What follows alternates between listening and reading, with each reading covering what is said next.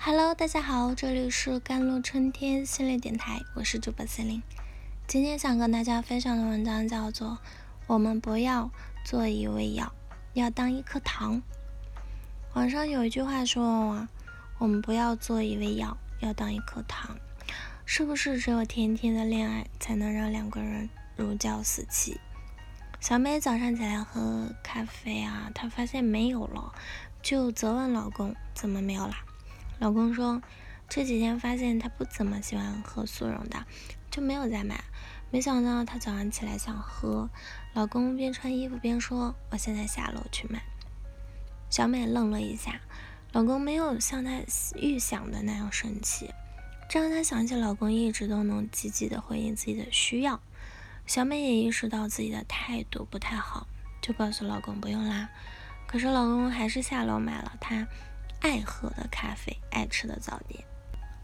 一对日本老夫妇的生活纪录片呢，他人生果实中是记录了一对九零岁的嗯老夫妻啊，就太太英子感叹，所以他的先生从来没有干涉过他的自由，但是他现在回想起来，他想做什么买什么，嗯，他的老公都由着他，嗯，这很难得。英子呢是酿酒坊主家的千金，说话比较直接，做事大大咧咧的，经常丢三落四的。但修一从不试图去改变太太，他就是这样的人。他们他娶她的时候他就知道，但有时候他的缺点呢又很容易耽误事，所以他想了个办法，用留言板来提醒。炉子旁边的小木板上呢就写着。正开着煤气呢，别忘了。洗衣机旁竖了一个小木牌，写着正在洗衣服，别忘了。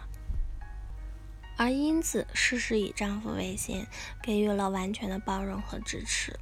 我从未反对过他，我让他做自己想做的事情。也许这就是大家向往的爱情，也许你也猜到了，这就是依恋风格中与安全依恋型的伴侣在一起的生活。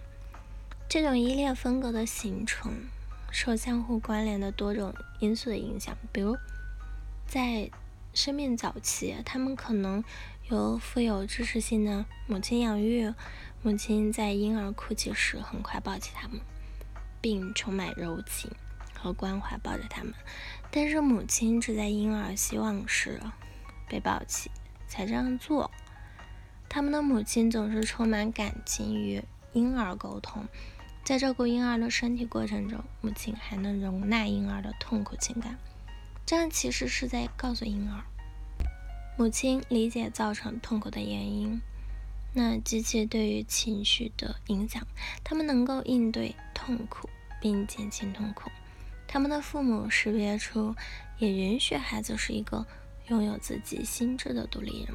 能够有潜力的去解读父母和自己的心理，这成为他们成长的基础。长大后的他们在亲密关系中有很高的情绪调节能力，也能在连接与探索间建立灵活的平衡。他们有随身携带的内化的安全基地啊，这增加了自我的自信、对他人的信任以及感觉这个世界是一个安全的地方。在其中可以去爱，可以成长。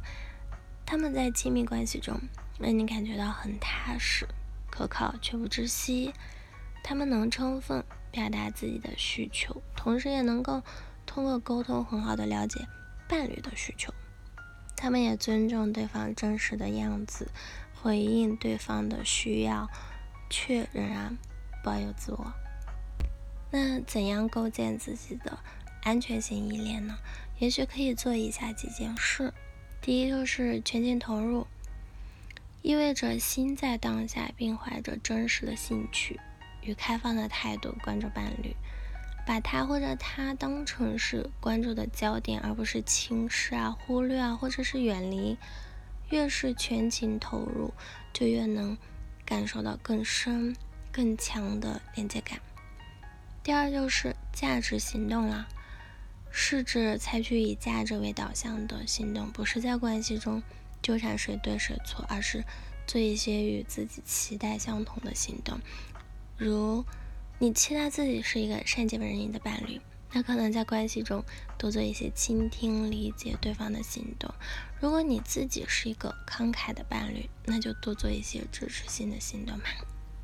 第三就是开放。这与在关系中的自我封闭啊，拒拒绝沟通相反。如果我们期待在关系中感觉到安全、相互依恋，开放是一个不错的选择。比如与伴侣交流自己的感受，而不是开口就指责；比如可以展示自己的受伤，而不是深深的隐藏；或者是立起盾牌开始攻击；比如。能接纳自己的感受，也能倾听对方的感受。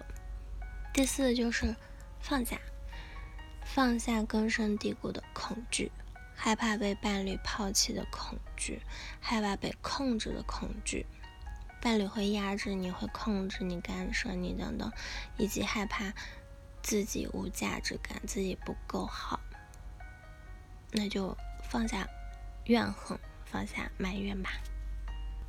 好了，以上就是今天的节目内容了。咨询请加我的手机微信号：幺三八二二七幺八九九五，我是四零，我们下期节目再见。